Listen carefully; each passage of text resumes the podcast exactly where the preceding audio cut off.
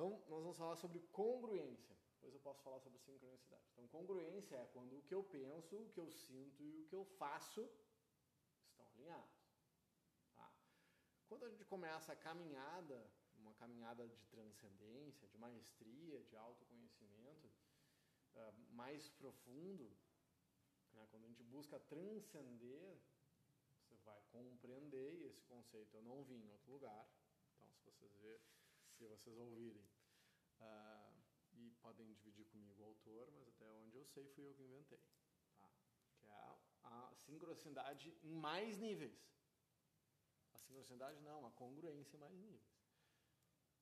Uh, como que é essa congruência em mais níveis? Tá?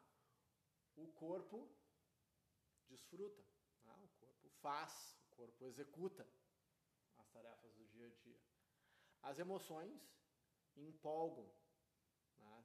motivam, emocionam, né? emoção, emoção, as emoções são esse anteparo uh, uh, de uma vivência, uh, talvez até física, emocional, sinestésica, em que tu vivencia, tu desfruta em um nível mais leve, tu te empolga, tu te emociona, tu te conecta com as pessoas.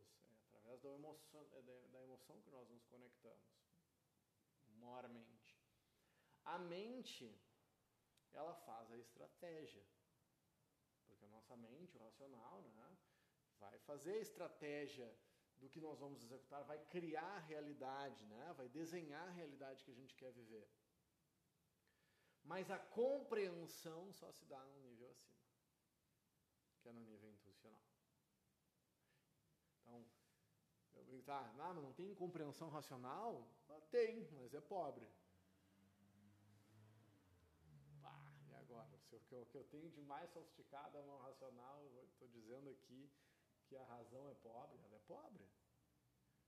E eu vou pegar um exemplo que eu dei para Tati, né? Sim, ama teu filho? Amo. Por quê? Tá?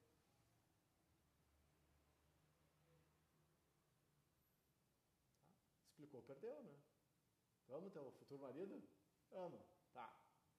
Me explica. Tu sabe disso. No momento em que tu explicar, que tu usar a tua razão, tu vai perder o sentido. Ou tu pode explicar muito bem, liricamente, por poesia e tal, e tu não vai chegar perto do entendimento do que, que é amar. Então, para mim, a intuição é mais ou menos isso. É quando eu simplesmente sei. Então, tá, mas como é que eu executo esse amor? Ah, como é que eu vivencio? Bom, daí eu planejo, eu vivencio através do emocional e eu realizo através do corpo.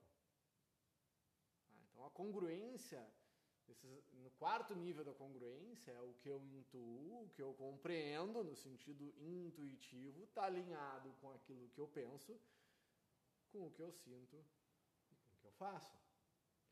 Mas ainda tem o quinto nível da congruência, que tem a ver com o transcender, com o contato com o que se chama de self, em algumas, algumas filosofias, ou que chamam de purusha em outras, que é aquela partícula infinitesimal do imponderável, que ela é aquele é, é a semente do fruto do carvalho, que está dentro de ti, que te faz único e absolutamente diferente de tudo que existe.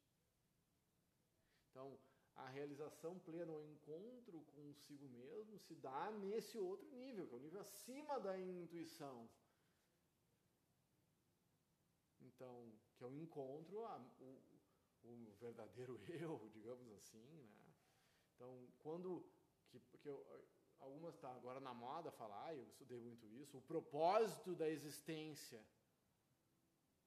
Bom, então o meu propósito está alinhado com a minha que está alinhado com a minha estratégia, que está alinhado com o meu sentimento, que está alinhado com a minha execução.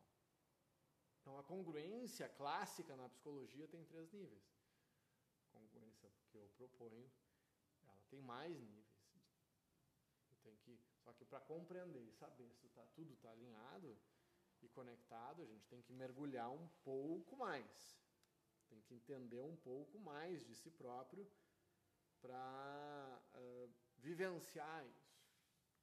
No momento em que, ou no qual, eu começo a enxergar algumas coisas de mim mesmo, chegando na tua pergunta, uh, nós já aprendemos aqui que eu só vejo do lado de fora o que tem ressonância do lado de dentro. Vou dar um exemplo bobo, tá? Imagina que agora você resolveu uh, comprar um carro. Tá? Deixa eu ajeitar esse tripé aqui. Comprar um carro. Ah, vou comprar um carro, sei lá, um T-Cross, fazer propaganda para Volkswagen, um T-Cross da Volkswagen, bem bonitinho e tal. Ah, não tem muito. Daí você resolve comprar o carro. Daí no dia seguinte todo mundo tem um carro igual. Porque aí você passou a enxergar. Porque antes isso não estava, não tinha utilidade aquela informação. Aquela informação não precisava ser introjetada. E, e eu estava falando esse final de semana sobre, por exemplo, a necessidade do, do reconhecimento do mal nas pessoas. Tá aí, não é à toa que os, que os contos de fadas são importantes na educação infantil.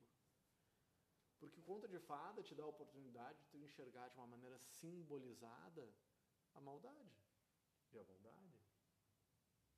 Porque se tu não consegue, imagina uma, uma imagina uma, uma, pessoa, uma criança tão ingênua que não reconhece a maldade pelas pessoas. O que, que vai acontecer com uma pessoa que não reconhece a maldade nas pessoas? Não precisa responder, pode pensar aí. Quer dizer que reconhecer a maldade vai fazer com que a pessoa seja má? Não, mas vai, vai, vai possibilitar que ela se defenda, que ela corrija. Porque se tu perde, o Milton Mondor fala assim, se nós jamais podemos perder a capacidade de nos horrorizarmos com as coisas.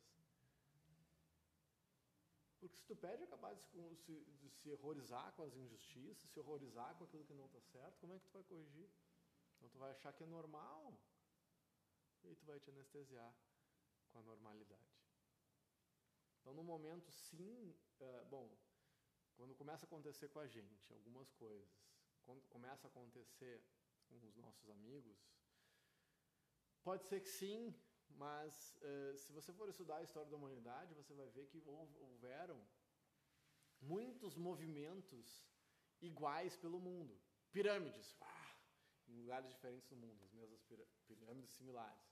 Movimentos de ciência, em lugares diferentes do mundo, os mesmos resultados, uh, música, e, emergem porque o conhecimento ele está no ar.